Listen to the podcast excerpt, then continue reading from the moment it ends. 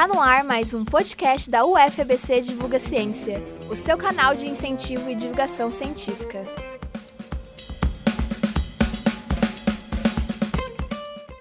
O professor Comaru falou com a gente sobre a importância da extensão para os alunos e professores. A entrevista também está na primeira edição da revista interdisciplinar de extensão da Universidade Federal do ABC, a Conectadas. Ele é engenheiro civil, mestre pela Escola Politécnica da USP, doutor pela Faculdade de Saúde Pública da USP e atualmente é professor adjunto da Universidade Federal do ABC. O professor também atuou como coordenador do curso de Engenharia Ambiental e Urbana entre os anos de 2006 e 2008 e como pró-reitor de extensão entre os anos de 2012 e 2013. É, que, como foi o seu início é, com extensão? Como que você passou dessa coisa de ser pesquisador uhum. tal para fazer essas atividades de extensão? Isso aconteceu meio que junto? Foi, como que foi essa sua experiência com o, o início, seu início na extensão? Sim. Não, então, é, essa pergunta é super interessante, assim, que eu fiquei pensando, né? Quando eu fiz a, a, graduação, a faculdade, eu fiz numa escola privada, numa escola particular de engenharia, é, o Instituto Mauá de Tecnologia. Né? Sim. E eu não tive, infelizmente, ali é, nenhuma oportunidade de fazer extensão, porque a extensão nas privadas também é bastante é. restrito, a gente sabe, né? E eu fiz engenharia civil e... É, eu confesso que assim o mundo acadêmico sem extensão sempre me pareceu uma coisa muito triste assim, meio triste, uma coisa muito fechada, de você dentro do muro da universidade, uma coisa muito, né, muito endógena, né? Uhum. Quando eu, eu me graduei, eu estava passando uma certa crise é, profissional, eu não me via muito atuando como engenheiro civil, aquele tradicional, né, na, na, na indústria brasileira, e eu resolvi tentar o mestrado lá na USP. Quando eu entrei no mestrado, é, foi em 92, é, final de 92 e começo de 93, tinha acabado de acabar de terminar a gestão da Luiz Erundina, na Prefeitura de São Paulo. E estava é, vindo para a USP é uma quantidade grande de profissionais que tinham trabalhado na gestão da Erundina, uhum. tinha entrado o prefeito Paulo Maluf ali, né? E muita gente foi para a universidade para fazer mestrado, doutorado. Eu encontrei é, um ambiente muito efervescente na universidade, né? É, e me encantei com aquilo.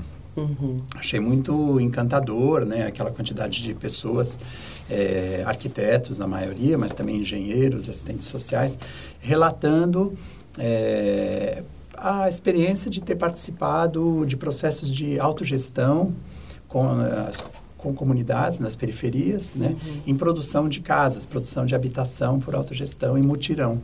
É, e aquilo me encantou, assim. Eu falei, nossa, né, que legal isso aí, né? Acho que isso aí é uma coisa muito bacana. E aí o, o meu professor, o orientador na época, é, ele aprovou um projeto, que era um projeto, um curso de especialização, e que era uma espécie de extensão e eu me engajei naquele curso ativamente, que era um curso de formação em mutirão, né? E eu já, né, naquela época, também comecei a trabalhar numa assessoria técnica, numa ONG, e aí, na verdade, eu meio metade do período eu ficava nessa ONG de assessoria técnica para os movimentos de moradia e metade do tempo eu ficava na universidade fazendo disciplinas é, do mestrado. Então, para mim, eu já, tava, eu já fazia é, individualmente uma ponte entre o meu mestrado, né, as disciplinas acadêmicas e o que estava acontecendo no mundo lá fora. Né? É, e aí eu, na verdade, já comecei a minha vida acadêmica de mestrado, né, em 93, é, achando que era aquilo que fazia sentido de fazer. Quer dizer, os textos que eu lia, né, os autores, os estudos uhum. teóricos, eles faziam sentido na medida em que também eu encontrava com as pessoas que estavam produzindo as moradias, né? É, e o desafio da questão do sem-teto, por exemplo, né? Uhum. E aí eu conseguia estabelecer uma ponte entre uma coisa e outra. Foi assim que eu comecei. E você tinha essa ideia, assim, é, conceitual de que você estava fazendo extensão, de que... Ou era uma coisa meio que estava acontecendo É, na, era, não tinha a clareza que a gente tem hoje, né? Uhum. Era uma coisa muito mais, uh, era um pouco mais intuitiva, a gente, né, a gente já falava em extensão, tinha as políticas de extensão, os labs de extensão, uhum. né? Lá na FAO, da, da USP, na, na Escola Politécnica, tinha um Grêmio Politécnico da USP, mas a gente não... É, a gente não tinha é, os conceitos que a gente tem uhum. hoje, né? Tipo, é, a indissociabilidade entre ensino, pesquisa e extensão, por uhum. exemplo. Assim, a, gente, a gente fazia meio é, mais por um, assim, um impulso uhum. de grupo e sentia a necessidade que tinha que fazer do que tanto por uma concepção conceitual que vinha primeiro, né? O conceito a gente ia uhum. construindo junto com a prática. Também. Muito legal. E é, você tá assim, participou da extensão da UFABC desde o começo da extensão da UFABC, né? Assim, tava, você estava lá bem no, naquele início de, de, de, uhum. daquelas daquela vontade de, de, de, de, realizar a extensão aqui, que ainda era muito pequena naquele, naquele uhum. momento. Como que você vê a, a extensão da UFABC, esse crescimento? É, como que você enxerga que a gente está agora? Uhum. É, quais as ações assim que você você fez pessoalmente uhum. da, aqui no UFABC? Sim, então, é, eu tive... Ah, eu acho que eu, eu me sinto muito privilegiado, assim, aqui na UFABC, é, pelo fato de ter né, tido essa oportunidade de participar desde o comecinho, uhum. né, quando a, a UFABC, no, em, em 2006, é, foi estruturada, né, é, eu fiquei, eu já fui trabalhar na extensão, né? Uhum. É, o primeiro pró-reitor de extensão foi o professor Geron Klink uhum. e ele me convidou para é, trabalhar junto com ele e aí eu fiquei como pró-reitor adjunto um, né, por um período. Era ainda aquela primeira direção pro-tempore uhum. da universidade, né? É, e foi um privilégio, assim, senti que tinha muita, muito, muita resistência à uhum. extensão. Uhum. E aí a gente sente na pele, eu senti bastante na pele, né, como que é, a extensão, é, ela é considerada por outros grupos científicos dentro da universidade uhum. como uma área subalterna, né, ela não é considerada como uma área de igual para igual. Tanto em termos de espaço, de orçamento, de importância, né? É, de prioridade, de priorização nas reuniões, a gente sentia isso, uma certa discriminação da extensão. Então a gente tinha que um, uma das coisas e aí quem faz extensão eu acho que também está acostumado a viver na trincheira. A gente está sempre meio entrincheirado, né? É, comendo alguma ração, né? mandando alguma mensagem para alguém. Então era impressionante. É, é muito é muito interessante, para não dizer que é muito doido, né? A gente está na direção da universidade e se sentir entrincheirado, né? Sim. Por colegas que, enfim, estão em outras áreas que são tidas como áreas é, nobres, né? Então, a gente via a diferença de orçamento, a diferença de espaço, né?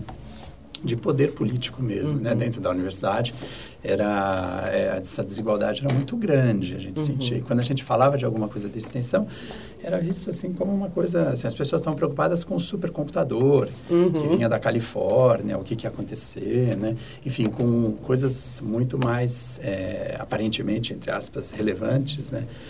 E mais a gente, então assim, a extensão é isso, ela tem uma história de, eu acho, mesmo em tempos é, que eram diferentes dos tempos que a gente está vivendo uhum. hoje, né, que eram tempos, vamos dizer, para a universidade como um todo, eram tempos muito mais generosos, muito melhores, em que a universidade tinha, né, muito, gozava de muito mais respeito, é, por parte dos governos, né, uhum. é, do que tá, do que está acontecendo hoje por alguns setores dos governos, é, mas dentro da grande academia a extensão é, quem estava na extensão já era alguém que estava fazendo resistência o tempo todo. Sim. Então isso é muito interessante porque a gente a impressão que dá é que quem está com a extensão nunca deixa de fazer, ou pelo menos eu uhum. do meu ponto de vista, por onde eu passava, eu sempre me enxerguei fazendo, me vi fazendo resistência, né?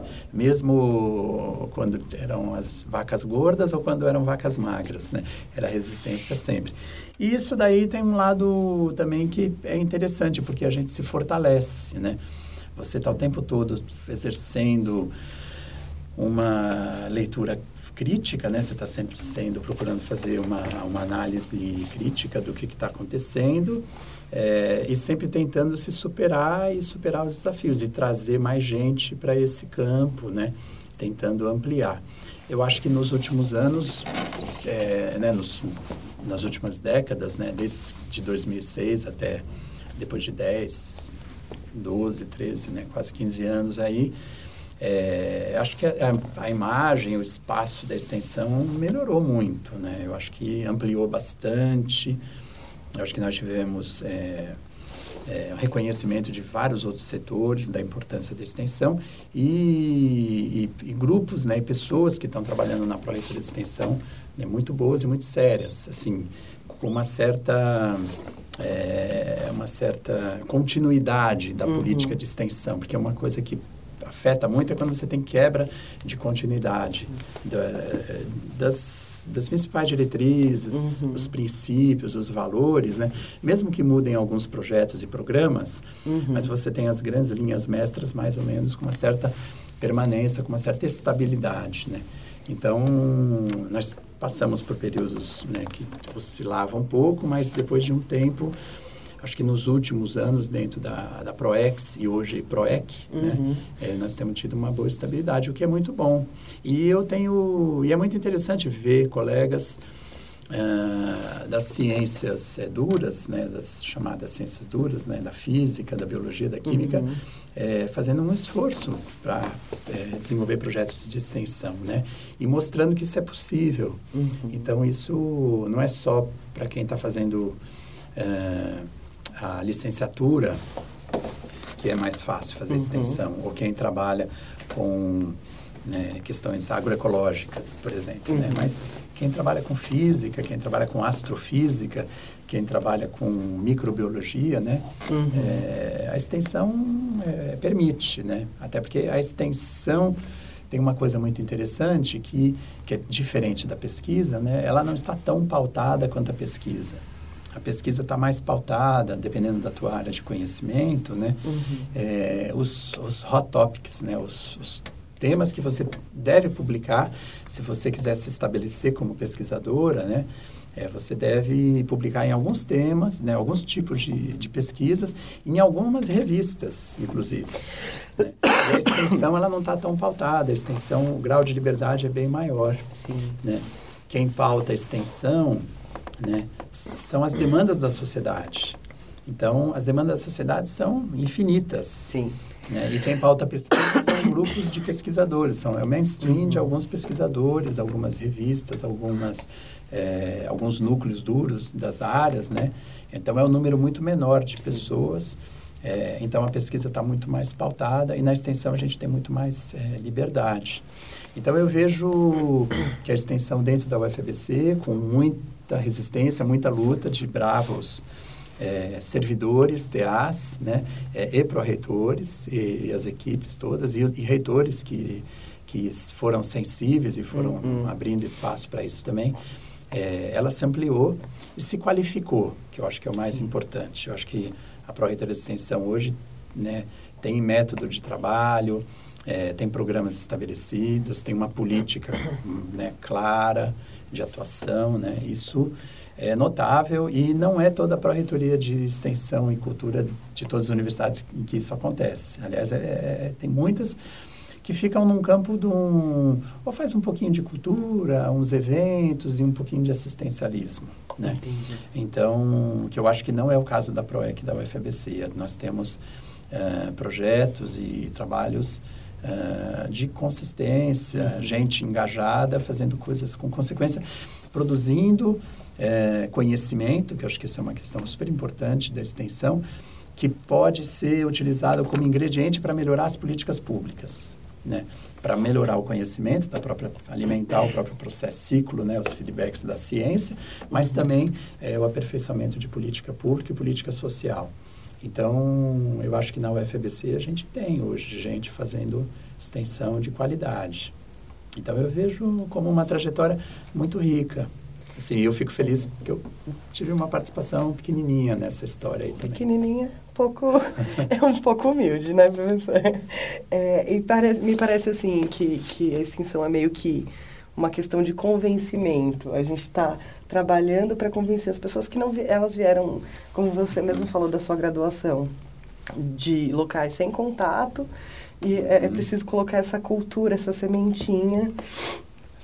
Para convencer as pessoas é, que não tiveram contato com isso e, e que estão mais presas à pesquisa e tal, sim. de que ela também é importante, ela também é geração de conhecimento, né? Sim, sim. É, é sem dúvida. A, a extensão, ela, ela né, quem trabalha com extensão, né, e acho que principalmente quem está na formulação da política, né, e quem está dentro da estrutura da PROEC, né, acho que se vê o tempo todo com esse desafio de sensibilizar, né, eu diria uhum. talvez sensibilizar mais gente para esse, esse, encantamento da extensão, né. É, o que, que eu faço quando eu quando eu levo meus alunos da graduação, quase todas as disciplinas da graduação que eu que eu ofereço, sempre tem uma aula, quase sempre tem uma aula que é uma aula fora da sala de aula. Eu levo eles, é, algumas disciplinas eu já né, levei bastante no aterro sanitário, é, daqui de Santo André, na usina termoelétrica de Piratininga, que fica lá na Zona Sul, na Billings, para ver um projeto de geração de energia, os impactos na saúde. Numa ocupação do sem-teto do centro de São Paulo, num prédio ocupado pelo movimento, pelo movimento social de moradia. É, e num assentamento, agora nós levamos um assentamento numa ocupação de periferia, uma favela de periferia na beira da Billings, né? uhum. É, e sempre foi muito, muito rico porque a gente percebe que das 12 aulas do quadrimestre, aquela aula que a gente sai com os alunos, na avaliação, os alunos elegem como a, a melhor é aula. Melhor. A melhor aula, a aula, a aula mais rica. E já teve vários casos dos alunos depois virem falar comigo que queriam fazer uh, extensão, queriam fazer alguma coisa. E, e aí a gente até brinca, né? Que é como se fosse um bichinho que picou, né? Lá na bilis, ou, ou na termoelétrica, ou na, no aterro sanitário, ou na ocupação do centro. Né? Mas que bichinho é esse, né? É o bichinho de você é, perceber que é, onde que está o lugar onde você pode, onde pode fazer sentido a tua atuação profissional. Onde você pode dedicar um, pedaços uhum. da tua vida, né, de tempos da tua vida. O maior recurso que a gente tem na vida é o tempo, Sim. né? É o grande recurso. Então, esse tempo é finito, o tempo que nós estamos aqui, e a gente tem que dedicar fazendo algumas alguma coisa, né? Uhum. É, e aí os alunos quando saem da aula e vão para o campo, né, ouvem, né, a pessoa que está lá explica, vê, sente o cheiro, né? É, vê cachorro, vê criança, vê coisas precárias acontecendo, vê risco, vê a pessoa conecta o conhecimento, né? conecta a teoria, né? vê sentido numa atual e vê a demanda, a necessidade de transformar. Então, às vezes, o conhecimento né? e o, o convencimento, né? que você estava comentando, a sensibilização, né? Passa por um contato com uma coisa prática, né? com você sair da sala de aula e a pessoa ter a oportunidade de ter contato. Porque também, às vezes, essa oportunidade ela é negada para gente, né? Eu fiz uma graduação em que eu não tive oportunidades. Eu fiz visita de campo, mas é, de cunho bastante tecnológico, né? Uhum. Que também foi muito rico. Algumas foram inesquecíveis.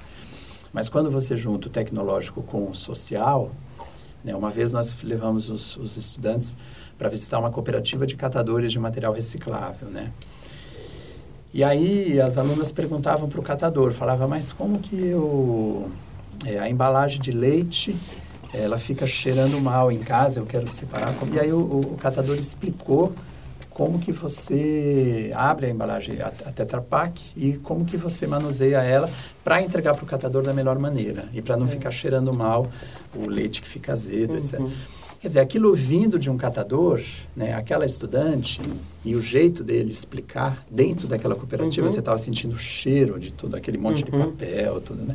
Aquilo é inesquecível, né? Aquilo a pessoa leva aquela experiência um pouco depois ver os materiais que foram produzidos, as pessoas né, um cara dá o relato que ele morava na rua e hoje ele não mora mais na rua, hoje ele tem uma moradia, então que gerou renda. Então, quando a pessoa se formar, ela for engenheiro, né, quando ela se formar engenheiro ambiental e urbano e vai estar trabalhando em uma prefeitura, fazendo uma consultoria em um projeto qualquer, ela vai ter tido essa experiência, né? Então, provavelmente ela vai fazer, né, vai ter uma atuação profissional um pouco mais sensível, né? Então isso são formas de sensibilizar. Muitos depois entram uh, e começam a fazer extensão também. Né? É, a gente vê hoje em dia muitos alunos vêm com com projetos, propostas para gente, que eles fizeram um grupo ali sem participação de professor, sem participação de nada, querendo contribuir. E que coisa bonita isso, né? Que é, ao invés da gente achar que a gente está lá para ensinar a, a, as pessoas de dentro da universidade, é, foi o catador que, na verdade, ensinou isso. o aluno de graduação essa, essa troca, né? Isso, isso. é uma, uma coisa muito, muito humanizadora, acho, né? É, que é uma coisa que a extensão permite, né? É, outro dia nós fomos com um grupo de alunos, uma disciplina que nós estamos ministrando agora, levamos eles lá no, no Jardim Gaivotas, que fica no Grajaú, e, e aí as alunas os alunos começaram a perguntar para as lideranças da comunidade, né, o que que é, o que está acontecendo lá, é, quais são os, os, problemas, falaram das crianças e depois elas falaram das adolescentes, perguntaram, né? E as crianças, elas falaram, as crianças dão um jeito, elas vão brincando, tem problema de esgoto, problema de lixo, mas a gente quer tentar construir um parquinho aqui, né? E nós estamos com um projeto de extensão lá, extensão e pesquisa, e a gente está é, trabalhando para ver se viabiliza esse projeto de parquinho, de melhoria de uma área lá para as crianças brincarem. E aí a gente perguntou é, como é que é a situação dos adolescentes. E aí foi assim, foi um ponto crucial, assim, porque eles falaram, ó, oh, as adolescentes com 14 anos estão ficando grávidas, e os jovens, os, as adolescentes e os adolescentes jovens estão muito envolvidos com a questão das drogas. E, e aí isso é um desafio muito grande, como que a gente lida com isso. Quer dizer, a gente pode até pensar um... Quer dizer, o, o estudante pensar, puxa, a gente vai pensar um projeto de parquinho para as crianças, e isso é bom e é muito importante, mas sem ter a ilusão de que isso vai resolver e que você vai virar o herói nacional porque você fez esse projeto, porque você está dando uma contribuição muito pequenininha e tem outros problemas muito grandes, né, muito maiores também. Então, o pessoal começou a discutir a questão da biblioteca. Ela deu é, um depoimento é, da questão da acolhida que as igrejas fazem, as igrejas neopentecostais, que é uma novidade para a gente. Uhum. Né? Eu sou do tempo que tinha, o que tinha era a igreja católica do, da teologia da libertação, né? que uhum. era uma uhum. outra forma de trabalhar. E aí a gente hoje faz reunião é, no espaço da, da igreja, a pastora convida a gente, a gente faz reunião dentro da igrejinha neopentecostal, que é uma coisa completamente nova para a gente. Uhum. E aí a gente tem que ter uma coisa que um autor chama de humildade cultural, né? Para você lidar com um grupo que é diferente do seu, uhum. de pessoas que têm que tiveram uma outra trajetória, né? E que e de você falar, meu, tem coisas, eu, certamente tem coisas que eu posso aprender com eles e eles podem aprender comigo. Então vira uma relação de troca, né? Igual, Aí, né? De igual. Então o projeto de extensão permite isso, que o cientista tira um pouquinho aquele jaleco dele, que dá aquela, aquela o crachá, né, do professor, o crachá e aquele jaleco, né, que aquela autoridade que você já olha, ele já está, você fala, nossa, uhum. o cara já está num outro nível, né?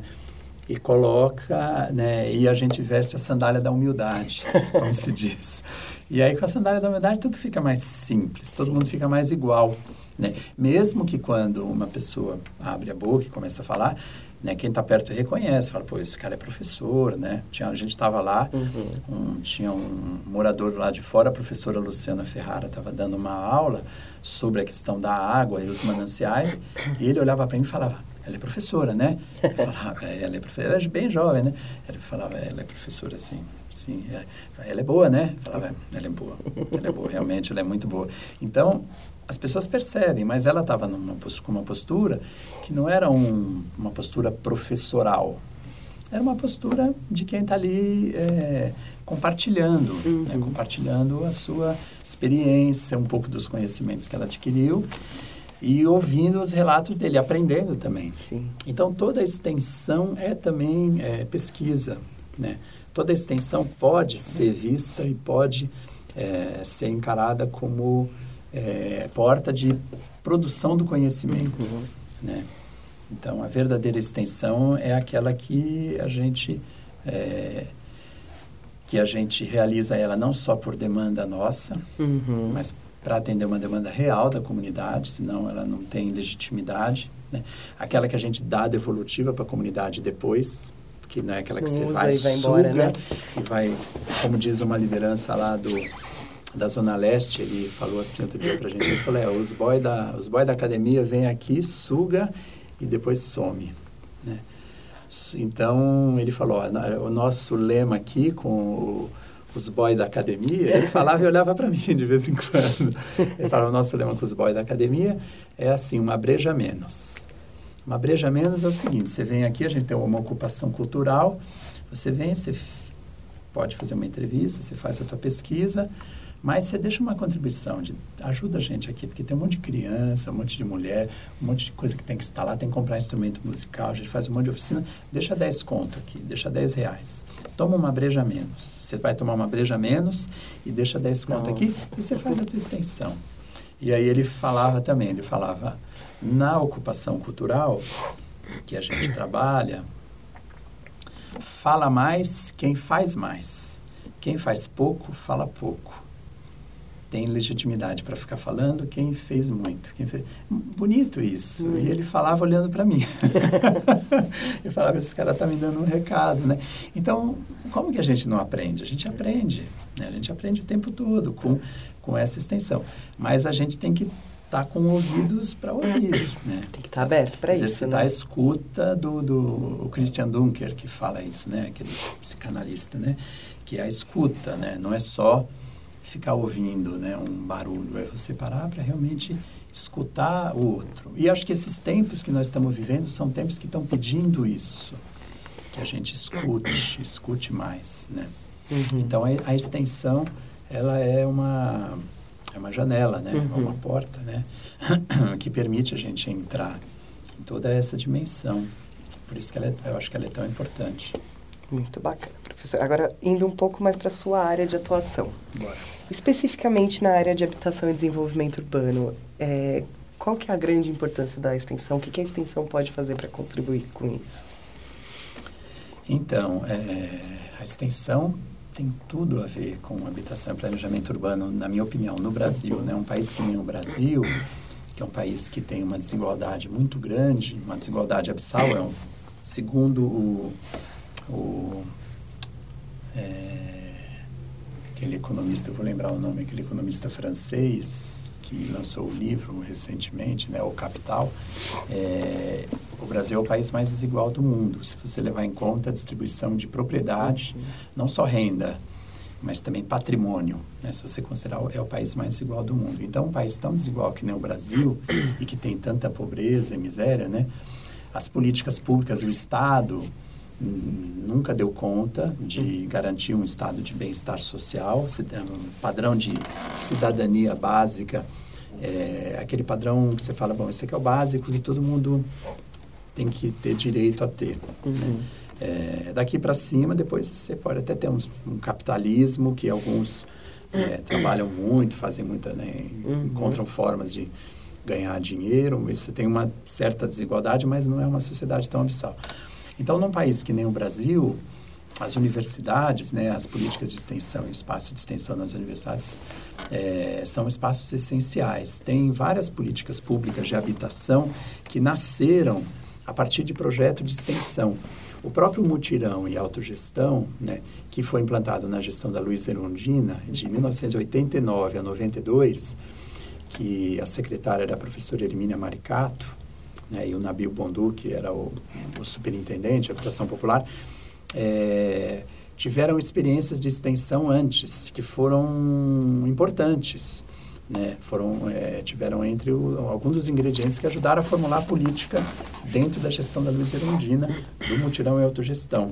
Né? Então, tinha um laboratório de habitação na Faculdade de Belas Artes, de arquitetura, e um grupo de professores e estudantes lá desenvolviam um projeto de mutirão né, e com alguma, alguns ingredientes lá de autogestão com a comunidade. Aquilo foi super importante. Depois também veio um pessoal com uma experiência do Uruguai, que foi essencial, as cooperativas uruguaias de habitação. Então, é um juntar de ingredientes uhum. que vêm de diferentes lugares, né? E que viabilizou a política pública, né? É, e que a extensão foi uma das geradoras disso. Nesse momento, tem no Brasil uma rede nacional, que é coordenada pela professora Hermínia Maricato, que eu participo, chama BR Cidades. O BR Cidades é um, um projeto, né, um, é uma rede que, que tem como objetivo uh, construir propostas para cidades brasileiras. Né? Como que a gente pode construir cidades melhores possivelmente, provavelmente, esse, essa conjuntura atual é uma conjuntura né, bastante ruim, é bastante é, imprópria para que isso venha acontecer, mas esse período vai passar. Uhum. Né? A história não é linear, a gente, né, a história ela é feita de, ela é cíclica. E quando passar, como é que a gente vai ter mais elementos para poder propor é, é, políticas para as nossas cidades, para cidades né, mais justas, mais democráticas, é, mais solidárias, diversas, é, enfim, e mais sustentáveis, né? Então, tem essa rede que tem centenas de pessoas no Brasil inteiro e a grande maioria estão fazendo extensão. Então, é gente da UNB fazendo extensão, é gente da Federal da Bahia fazendo extensão do sul da Bahia, é, em Fortaleza, em Recife, em Palmas, em Florianópolis, em Porto Alegre, em tudo que é cidade, Mato Grosso do Sul, Mato Grosso, no Amazonas, em Belém, aqui em São Paulo, Rio de Janeiro, no interior, nas capitais. É, gente fazendo extensão das mais variadas formas, né? E sistematizando essas informações que, é, que são insumos para as políticas públicas. Enquanto está a extensão, enquanto está sendo realizada, ela, ela fortalece o campo da habitação e do desenvolvimento urbano. Tem muita gente que faz extensão. Enquanto está fazendo extensão, participa do conselho da habitação, participa do conselho das cidades, do conselho do meio ambiente, né? Está é, formando gente, porque quando um professor está desenvolvendo extensão, quase sempre tem estudantes da graduação junto. Um dia esse professor vai aposentar, mesmo que ele pense que não, mas é verdade. Os professores ficam velhos e aposentam. E os alunos vêm depois, viram uhum. profissionais, esses alunos tiveram formação ali, uhum. né, tiveram experiências. Então, é um ciclo muito rico e super importante, que influencia a política pública naquele momento, forma pessoas ao mesmo tempo em que é realizada, essas pessoas vão trabalhar no futuro, né, e é, permite sistematizar conhecimentos que podem ser insumo para a política pública que vem depois, nos outros ciclos de governos. Né. Ou seja, é uma ação que, que permite a sinergia de... É, é uma ação muito virtuosa, né? Porque com uma ação só, você pode ter desdobramentos vários, uhum. vários desdobramentos, né? É, então, esse é o tipo da ação que a gente deveria investir. É, então, pensando nisso, a extensão é barata. A extensão tem um custo da extensão é muito baixo. A gente deveria investir muito mais em extensão, uhum. porque ela previne, né, você previne problemas, né, você ajuda a ter melhor diagnóstico da realidade, alimenta a própria universidade, para a universidade não ficar uma universidade retrógrada ou, é, é, como é que a gente fala, é, fora do tempo, né? Uma universidade uhum. completamente alienada né, da sua realidade, cercada dentro dos muros, uhum. né? que não se relaciona com a vizinhança e com a sociedade. Então, ela é um antídoto, né? É uma vacina contra várias doenças, vários males. então, a gente deveria é, trabalhar mais a extensão, né? E a extensão pode ser trabalhada em temas que também são temas é, geradores de sinergias e que têm resultados em vários campos. A habitação, por exemplo, é um, né? Tem teses de doutorado, pesquisas de pós-doutorado que mostram que quando você investe em habitação, você previne doenças, né? Tem, é, previne violência, é, violência contra a mulher, né? quando ela deixa uhum. de morar num lugar muito precário, ela está numa moradia mais segura, né? protege as crianças, melhora a saúde das pessoas. E muita gente que morava mal, né, eu morava, pagava muito caro em cortiço, Luiz Corrara provou isso no doutorado dele, né? Depois que foi morar numa habitação estável, sobrou recurso, ela começou a investir na educação, foi fazer faculdade, as pessoas adultas foram fazer faculdade, os filhos estudaram, gerou uma nova geração de pessoas que investiram na educação. Então, a habitação, ela é geradora quando uma família né, de trabalhadores consegue ter uma moradia estável, ela pode investir em um monte de outras coisas, na saúde, na cultura é, e na educação, e isso é bom para o país, né? É bom para as pessoas. E quando você trabalha com extensão nesse tema, ele, ele multiplica essa geração de, de resultados virtuosos, né? Então, isso a gente tem muita dificuldade de comprovar e de registrar. Isso precisa ser, precisa ser mais, né? Precisa ser melhor registrado isso daí, uhum. né? Mas isso na observação empírica está muito claro. Mas já tem muita gente escrevendo sobre isso também. Fazendo a pesquisa. Fazendo a pesquisa pela extensão, pela, né? pela extensão as duas coisas, né? E você já coordenou várias ações de, de extensão aqui, já, né, aqui e fora.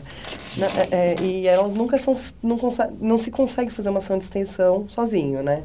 Acho que é um grande diferencial, assim, uma pessoa Sim. só, ela não, ela não, sozinha não vai fazer. Qual que você acha que é, assim, o que que o, qual o papel do coordenador dessas outras pessoas, da, ou da pessoa que pensou aquela ação?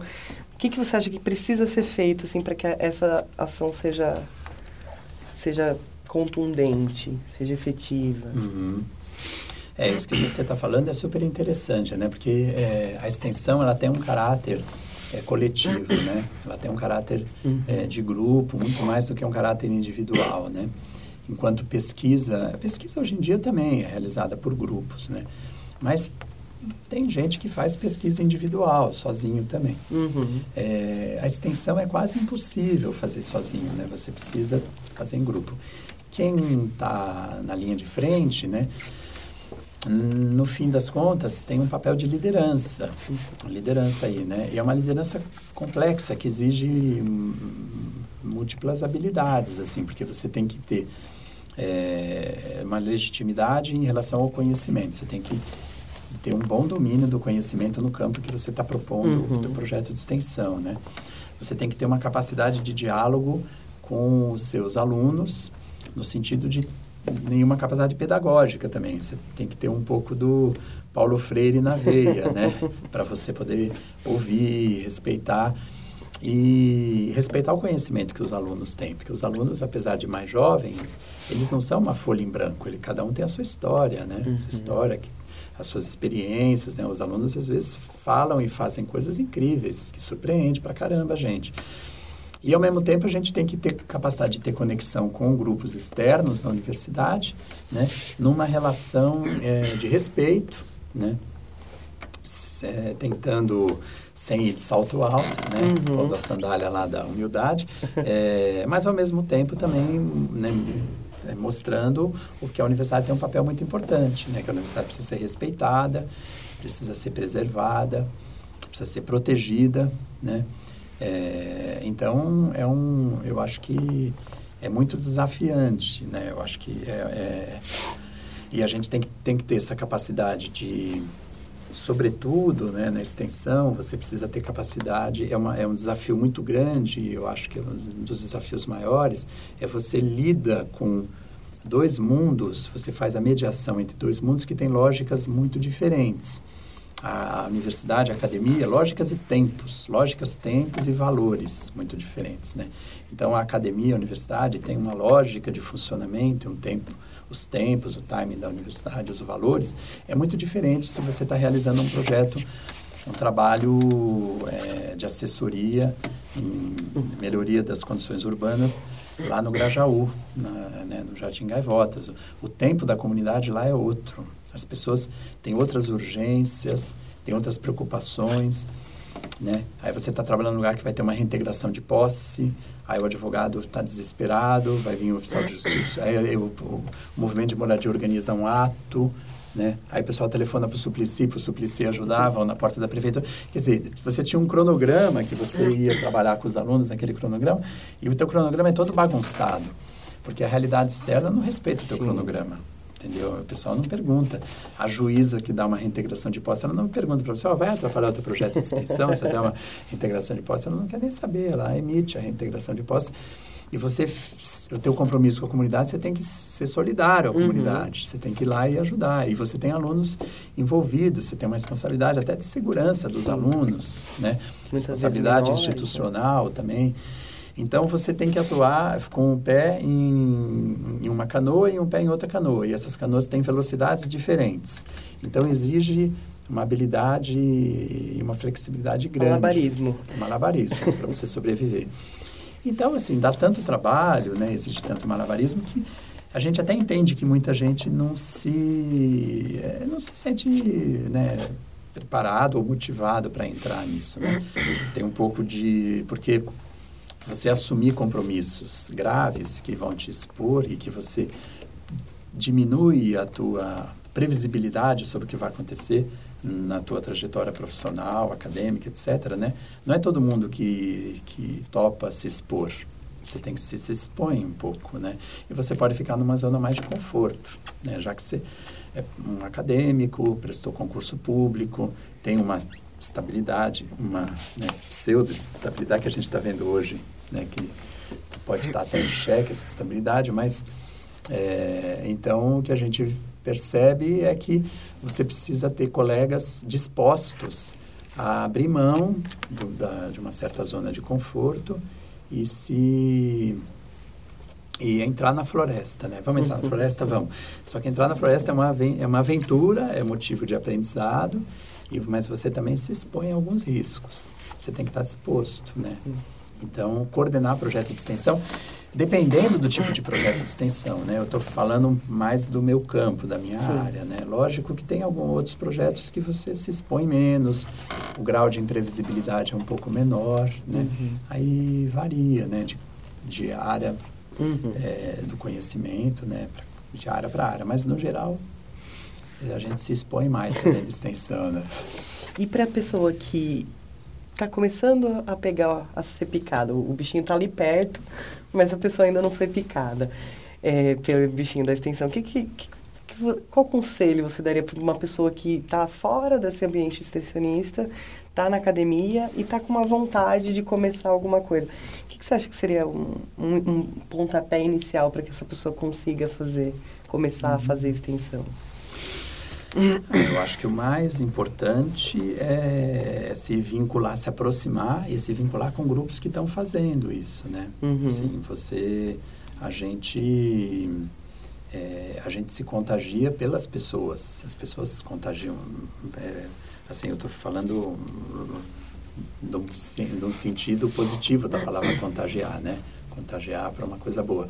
Então, é, se você se aproxima de pessoas que estão fazendo, é mais fácil, um grupo, né? Uhum. E aí, enfim, uma série de outros. Aí você sente se você tem empatia, que aquelas pessoas têm a ver com você, se tem mais pontos em comum e que você fala, puta, é interesse super bacana, que essa, essa galera tá fazendo uma coisa super interessante. Pô, é isso aí é que eu vejo sentido em fazer isso aí também. Eu quero, queria fazer esse lance aí, né? Uhum. É, ou não, ou você fala, puta, isso é interessante, mas a minha minha pegada não é muito essa, eu quero procurar uma outra coisa. Mas, assim, principalmente experimentar. A gente tem que experimentar, uhum. né? É, na vida é fundamental a gente ter experiências. E a gente não se assustar com as experiências que não foram boas, uhum. muito positivas, que deu, deu errado. Esse deu errado é um deu errado no sentido, ele pode, a gente pode trabalhar ele no sentido que, pelo, que é muito bom que você sabe uma coisa que você não quer mais fazer. Isso eu fiz muito comigo mesmo na graduação. Eu fiz vários estágios e fui vendo tudo aquilo que eu não queria fazer na minha vida, tudo que eu não queria para mim. E foi muito importante. Mostrou o seu eu, caminho, né? É, mostrou o meu caminho, porque eu não sabia, não tinha, não tinha certeza. Aí eu vi, então eu fui meio pela exclusão. Senão, isso eu não quero. Aí tentava, nossa, nem de jeito nenhum. Aí eu ia para outra coisa, isso também não. Até encontrar né, pessoas, processos, áreas, em que eu falei, pô, isso aqui faz todo sentido, é super importante, é, me, me estimula, me alimenta e eu é, e aí você e aí é, é, uma coisa curiosa porque vai virando uma compulsão a gente tem que tomar cuidado para não virar um vício né? Porque você quer sempre mais assim o conhecimento não esgota né? A gente sempre tem o que aprender mais com as outras pessoas e com os processos uhum. e com a uhum. literatura né com as experiências é, e as demandas sociais ambientais políticas, culturais, elas também são infinitas, né? Num país que nem o Brasil. E mesmo fora do Brasil, né? Na América Latina, se a gente for pensar, né? Na África, na Ásia. Então, é um campo infinito para explorar a vida inteira, né? A vida inteira em mais dois anos, como dizia meu pai. Legal, professor.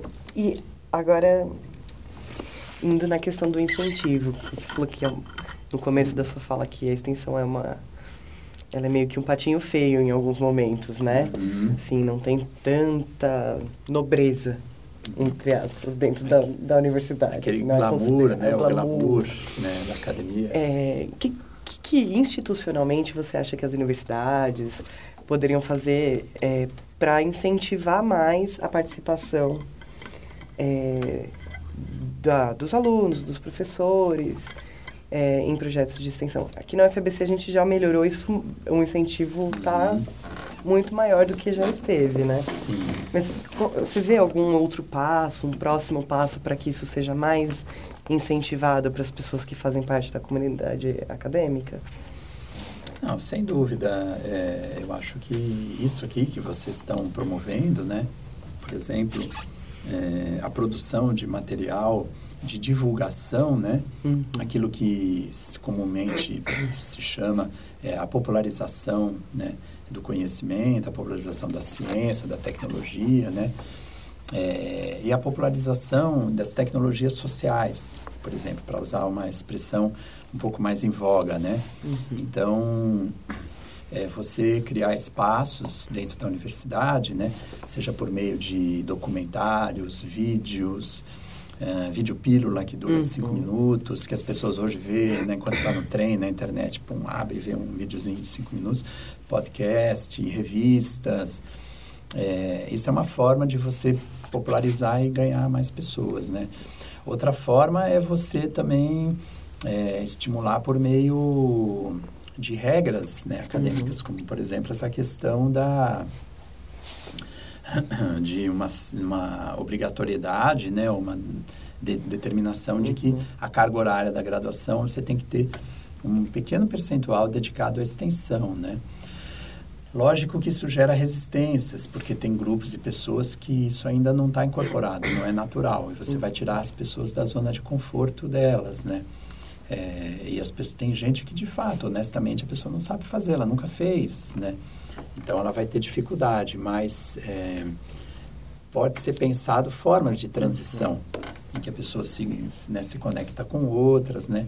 E as pessoas podem encontrar maneiras de fazer extensão é, a partir das suas áreas de conhecimento, né? Então, a partir de regras, seja dentro da própria instituição, né, do Conselho de Ensino, Pesquisa e Extensão, CONCEP ou CONSUNE, uhum. né, Conselho Universitário, seja por meio da política nacional, né?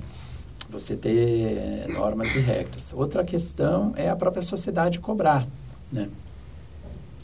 É, assim, tudo que se o nosso, né, assim, a gente, se a gente for tentar encontrar alguma coisa, algum lado, é, é muito difícil falar isso hoje em dia, né?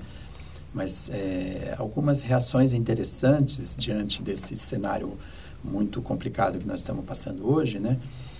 foi assistir vários professores né, uh, preocupados em levar aquilo que eles fazem para a sociedade conhecer. Então, foi falado em assembleias aqui dentro da universidade, né, e a gente viu outras universidades com iniciativas de o pesquisador, professor, os alunos, levar os seus... É, é, o banner, né? O banner, os seus banners, obrigado. É, os seus banners para a estação de trem, Sim. levar na Avenida Paulista, né? Assim, a, a, minha, a minha avó não sabe o que, que eu faço na Sim. universidade. A minha avó, para minha avó, a universidade pública não faz nenhum sentido, porque na vida dela nunca foi, né? Importante. Tem um monte lá no Grajaú, onde a gente foi trabalhar, eu falei que a UFABC é, ela é uma universidade pública e que por isso ela é gratuita. E as pessoas perguntavam, como assim gratuita, né?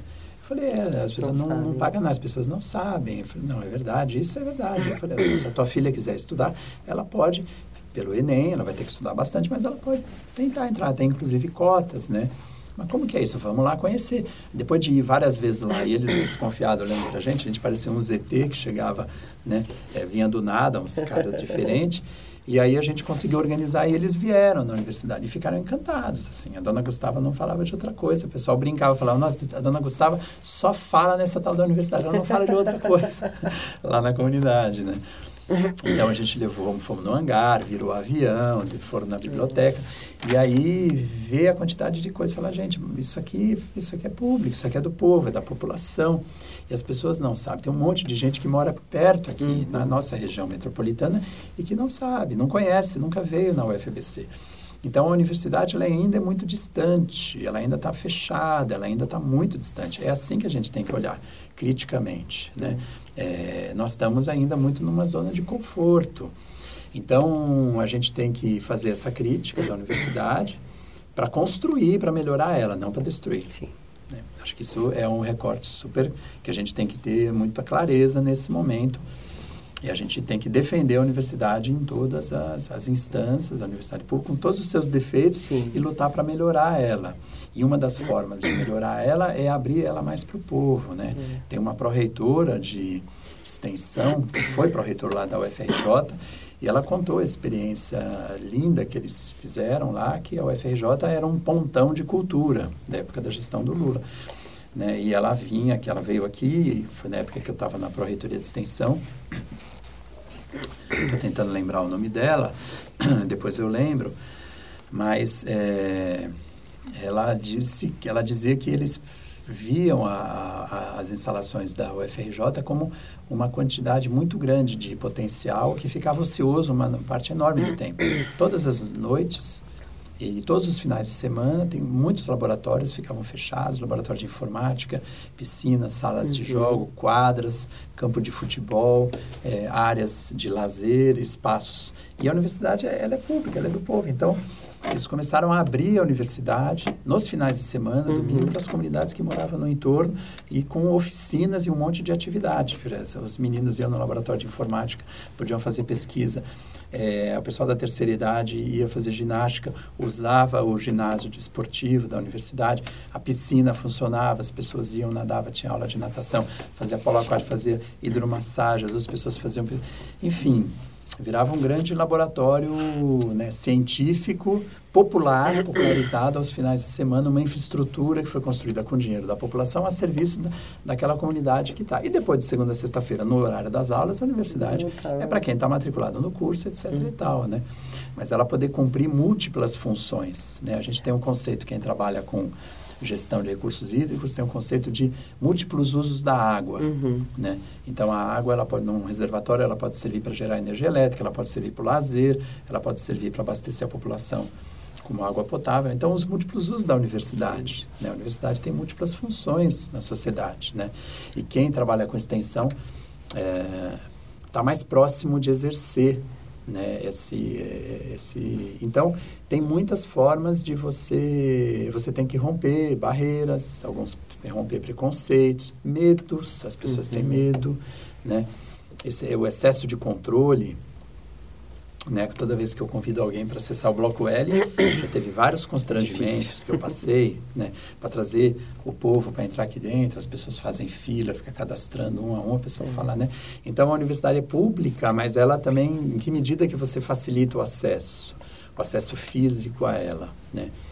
Então são questões críticas, né? Que a gente tem que problematizar aqui dentro e para encontrar formas de democratizar mais né, a universidade. Agora, tem várias maneiras de estimular isso, né? tem várias formas e temos muitas experiências no Brasil desse tipo de incentivo aí para trazer as pessoas né, para o coletivo e você institucionalmente fortalecer essas regras aí, né? As pessoas compreenderem que a universidade a universidade não é minha, né? Eu tinha, eu tive a experiência de passar na gestão da universidade e tinha às vezes, tem às vezes momentos em que você tem a sensação que tem colegas que falam, o meu laboratório, é. o meu equipamento, a minha pesquisa, o meu recurso, o meu aluno, e aí o cara fala tanto meu, meu, meu, eu, eu, eu, você fala, nossa, né?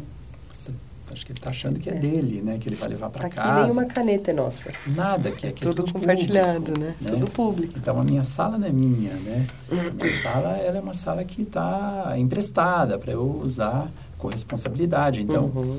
né? Eu tenho vários colegas professores que que usam a minha sala. Eu deixo a chave, assim, quando eu vou para São Bernardo, eu uso a sala de outros uhum. colegas. É a ideia do compartilhamento, né, dos espaços, dos usos e da função social é, do, dos equipamentos públicos. A universidade é um equipamento público, né? Então, a gente tem que trabalhar isso mais. É, é um campo aí que a gente tem que avançar. É, é, acho que é, é, uma parcela da população, ela tem o seu acesso negado a tantos espaços que ela nunca vai acreditar que é dela, né? A gente precisa criar essa cultura de convidar, trazer para mostrar que é que a Isso. população pode ocupar. Porque as pessoas acham que elas não podem, tem catraca. Como que? É, é. Se tem catraca, é porque eu não posso entrar, né? É, é. é, uma questão mais ou menos assim. Então, eu tenho só mais duas perguntas, professor. É, a questão você já mencionou um pouco, mas é, queria aprofundar um pouco nessa questão da curricularização da extensão uhum. na, na graduação. O que, que você acha que pode sair disso? Como você acha que isso vai transformar então, olha, é, quando eu estava na pró-reitoria, como pró-reitor substituto, né, o professor Plínio estava em licença uhum. e eu estava substituindo ele, já tinha uma discussão grande sobre isso, acho que era 2012. Uhum. E, e, nós estamos em 2019 e todo mundo falou que ia ser implantado, ia ser é. implantado, é. né? Então, o que a gente percebe, depois veio né, o Daniel Pansarelli, agora nós temos o professor é, Leonardo, né? Uhum. É, e For ProEx, muitos debates. A impressão que a gente tem é que tem desafios é, objetivos, concretos, quer dizer, você conseguir operacionalizar na grade, uhum. ter um controle acadêmico disso, né? Porque você tem um desafio aí de uma novidade que as universidades precisam incorporar nos seus procedimentos, de você poder medir, controlar o que é uma atividade de extensão, né, é a porcentagem de 10% na formação do aluno. Isso não é uma coisa é, que não seja factível, dá para uhum. fazer, é, é, viável. A questão é que você precisa. É, é, eu acho que precisa ter alguns grupos que se dediquem a isso para formatar isso como que isso seria nas diferentes áreas, em diferentes cursos. Uhum. Então, quem faz física, bacharelado, quem faz física, é, licenciatura, quem faz química, no nosso caso, aqui temos bacharelados interdisciplinares, né? uhum. quem faz o BCT, quem faz o BCH, né? o pós-BCT e o pós-BCH. E todos os pós-BCTs e pós-BCHs uhum. que a gente tem, como que isso seria e quais são as né, formas que poderiam ser, é, que a gente poderia validar né, como atividades de extensão. É, a gente tem, é, eu participo às vezes de comissão de, de, de avaliação de progressão de uhum. colegas, né, e colegas professores, docentes, e o professor tem lá, ele tem que ter obrigação de cumprir uma, um mínimo de ensino, um mínimo de pesquisa, de produção né, uhum. acadêmica, de publicações, e quando chega na extensão, Acontece, já vi de o colega, assim, ao longo daquele interstício, ao ser avaliado, ele, ele participou da organização de um evento, né? É, e a gente percebe que no currículo dele, né, aquilo é uma coisa meio diferente. Uhum. Você fala, puxa, né? O cara deve ter feito um esforço para poder constar um evento... É, não zerar, ele, né? Não zerar, para não zerar para ele poder fazer a progressão, para ele sair de professor adjunto para virar professor associado, uhum. alguma coisa assim. É, então, para esse colega, a extensão não está naturalizada. É, para ele, a extensão é uma, é uma obrigação, uma coisa assim, que eu tenho que fazer para eu poder progredir. O que, que eu faço para poder resolver o meu problema, né? Então a gente teria que trabalhar com esses colegas aí, né? É, no sentido de que assim como vários professores tinham resistência à pesquisa, uhum. houve uma época em que o professor ele estuda, ele virava professor e assim muitos professores não concordavam que você é obrigado assim estar numa universidade pública quase que é compulsório, você tem que fazer pesquisa, você tem que tentar ir para uma pós, você tem que tentar né? É muito esquisito. O uhum. professor vem e fica só na graduação a vida inteira. E até uhum. tem casos. O cara não vai nunca trabalhar na pós-graduação. Mas isso vai virando uma espécie de extinção. Né? É uma coisa que está acabando, quase não uhum. tem. Com a extensão deveria ser construída, a gente precisa construir o mesmo processo. Né? Pode ter um colega que nunca fez extensão na vida? Pode, mas a gente vamos trabalhar para que isso vai virando uma, uma, um, um ser em extinção, para que todos possam ir entrando e trabalhando com a extensão. Porque ela é muito relevante, né? ela é muito importante, ela gera uma quantidade muito grande de benefícios. E outro lado são as condições, é, a correlação de forças é, políticas, né? que permita você politicamente aprovar isso quanto projeto de política pública, uhum. institucional no país. Né? Então, você tem que ter uma correlação de forças naquele momento favorável. Esse momento que nós estamos agora, eu não creio que seja. Hum. Acredito que não seja nenhuma prioridade, nenhum momento que isso seja politicamente factível, né? Da gente falar, não, é a nossa bandeira e vamos emplacar isso agora, né? Talvez nós estamos num momento mais de resistir e de tentar preservar as universidades, né? Mas assim que as, as condições eh, mudarem, a gente tem que saber os rumos para a gente implantar isso, porque é um projeto muito importante. E aprender, né, com o que está acontecendo hoje também, né? Sim, exatamente. Para que a gente não caia nesse mesmo lugar que a gente está, né? Exatamente. Né? Essa fragilidade, né? Isso, essencial. Então, a última pergunta, um tom bem mais leve. Fica tranquila. Para gente, a gente finalizar aqui. É, qual foi o momento mais marcante ou memorável que você vivenciou na sua, nas suas experiências com extensão? Um momento que você conseguiu atingir alguém, que, que te marcou, assim, na memória, uma foto de, que, de alguma uhum. ação sua? de extensão? Olha, é, é, difícil falar só uma, né? eu acho que eu, eu, falaria três. Mas, assim, uma com certeza foi uma experiência muito rica que a gente viveu em 99, que foi um projeto é, para um chamado Projeto de Requalificação é, para Cortiço.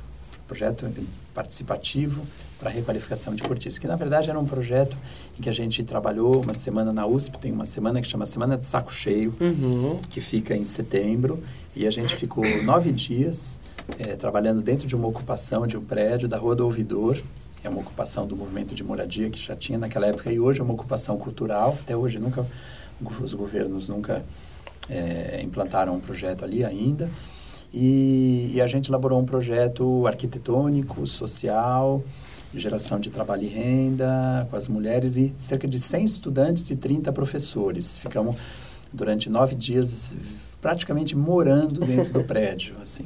Aquilo foi uma experiência muito rica. A gente teve demandou um planejamento muito grande e a gente fez como uma espécie de atividade, era, foi uma espécie de atividade meio relâmpago, apesar que foram nove dias. Mas durante aqueles nove dias, as estudantes deixavam a um certo ponto a gente viu os estudantes falando amanhã a gente volta ah eu vou deixar a bolsa aqui então vou deixar então deixavam uhum. as coisas e iam embora para casa depois voltava com a certeza de que ninguém ia mexer na bolsa então você chegar num patamar desse que você está trabalhando né num lugar que não é tua casa com pessoas que você não conhecia antes e você fala meu amanhã eu tô, é à noite amanhã de manhã eu tô aqui deixa né isso é uma espécie de utopia. Você está flertando e está vivendo quase que uma utopia, né? É, então aquilo me marcou muito, aquilo foi muito transformador. Eu acho que tanto para as pessoas do prédio, infelizmente o prédio não foi reformado, não teve transformação que a gente mais esperava, vamos dizer assim, que era a transformação daquelas famílias é, poderem residir, morar naquele prédio, aquele prédio ser transformado em habitação, ter uma reforma daquele prédio isso não aconteceu, mas as pessoas uh, mudou as mentes, né? A gente fez uma uma mudança mental e muita gente, tanto moradores quanto estudantes. Teve, tiveram estudantes que foram, se engajaram, o, o bichinho picou 100 a 130 pessoas que estavam naquele prédio, mais os 80 e poucas famílias que moravam também. Então, umas 300 pessoas, Nossa. né? que se envolveram naquela atividade e era um bichinho picando para todo lado. E ali é, teve novos projetos de extensão que saíram dali, é, publicação de livros e uma cooperativa de assessoria técnica foi fundada, né, a, é, logo após a Coopere, é, é, não, Coopere, não, não é Coopere, é Coopere, é, é, acho que é Coopere. Enfim, e, não, não é a Coopere, perdão é uma outra cooperativa, depois eu vou lembrar o nome. E, e, tiveram vários grupos que se engajaram e pessoas se engajaram. Outro dia encontrei uma liderança do movimento de moradia que me reconheceu e falou: Pô, Chico, eu nasci na Rodovidor, minha mãe é, ocupava lá, eu nasci lá, eu era criança, eu lembro de que vocês fizeram aquele trabalho lá e eu, criança, assisti, participei de tudo. Aquilo foi muito inesquecível. Né? Isso a Welly está me contando outro dia. Então, super bonito, porque você vê que gente, não só... As, porque tem projeto de extensão que às vezes é transformador e muito bom para quem está na universidade fazendo a extensão, mas para a comunidade não tanto. Mas o indicador, quando marca muito positivamente a comunidade, as lideranças voltam e ficam falando para você, isso é um indicador super interessante, que você fala, putz, foi legal para eles também, né? foi legal para a gente. E depois aquilo virou, uma, é, foi uma referência de que é possível fazer reforma em prédios é, é, abandonados do centro para moradia. E tiveram vários projetos de reforma de prédios que vieram depois daquilo, né? Um prédio do Banespa, na Avenida Celso Garcia, uh, enfim, vários outros. Veio a gestão da Marta Suplicy, e uma das bandeiras, uma das pautas da Secretaria da Habitação era uma política habitacional em que priorizou a área central para produzir prédios para o sem-teto uhum. que estavam no centro, não, e também os da periferia, mas uhum. no centro teve um foco. Aquilo foi muito marcante, assim, aquilo me marcou profundamente, aquela experiência, e eu pude ver como que ela é transformadora. Ela é uma experiência, porque além de ser uma experiência de aprender, né, você pode aprender lendo um livro, pode aprender no laboratório, mas ela é uma experiência de aprender mas uma atividade que pode nos libertar. Quando você encontra o outro, né? Então, você, no final, as pessoas se abraçando, né? Aí você vê que você existe a possibilidade da gente construir uma sociedade, uma utopia, né? Uma sociedade mais solidária, livre, né? É, e que as pessoas possam compartilhar as coisas. Então, é, tem uma produção de conhecimento, mas tem também um outro patamar de vivência uh, de elevação do espírito humano, né, no sentido coletivo. Então, isso me marcou profundamente. Depois, aqui na UFABC, eu também tive, como atuando como pró-reitor, eu vi como que é difícil a gente implantar é, a política de extensão. Quando eu atuava como pró-reitor, eu não é, tinha tempo para fazer extensão, então eu morria de... No fundo, eu ia em tudo que é reunião, e eu trabalhava para viabilizar para os outros fazerem extensão, mas eu não conseguia fazer. E eu pensava, o dia que eu sair daqui eu vou fazer de verdade, vou me vingar.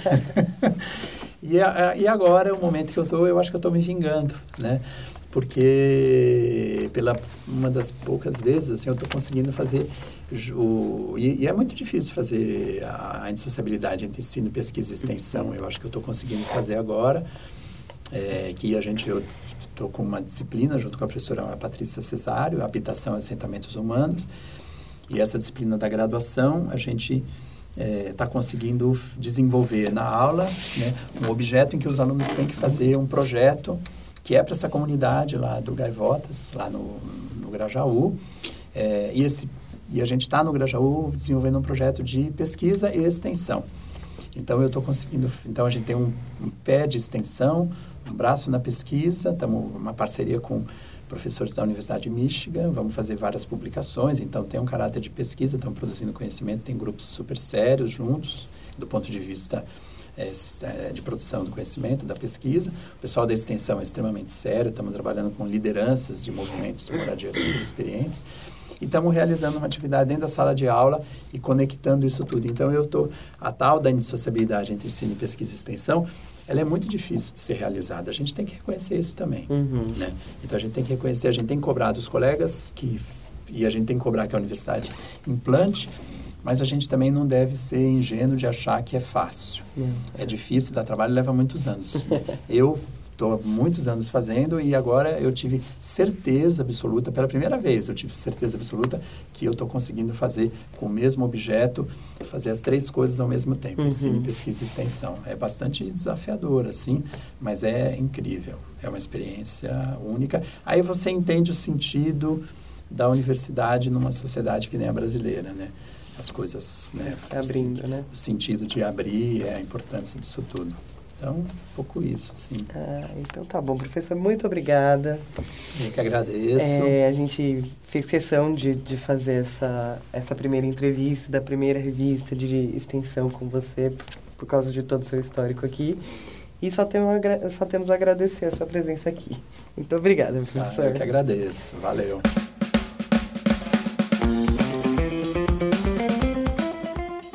Ficha técnica. Entrevistadora, Tiene Pelosi. Entrevistado, Francisco de Assis Comaru. Técnico de som, Bruna de Souza. Música, Brits, Dan Lebovitz.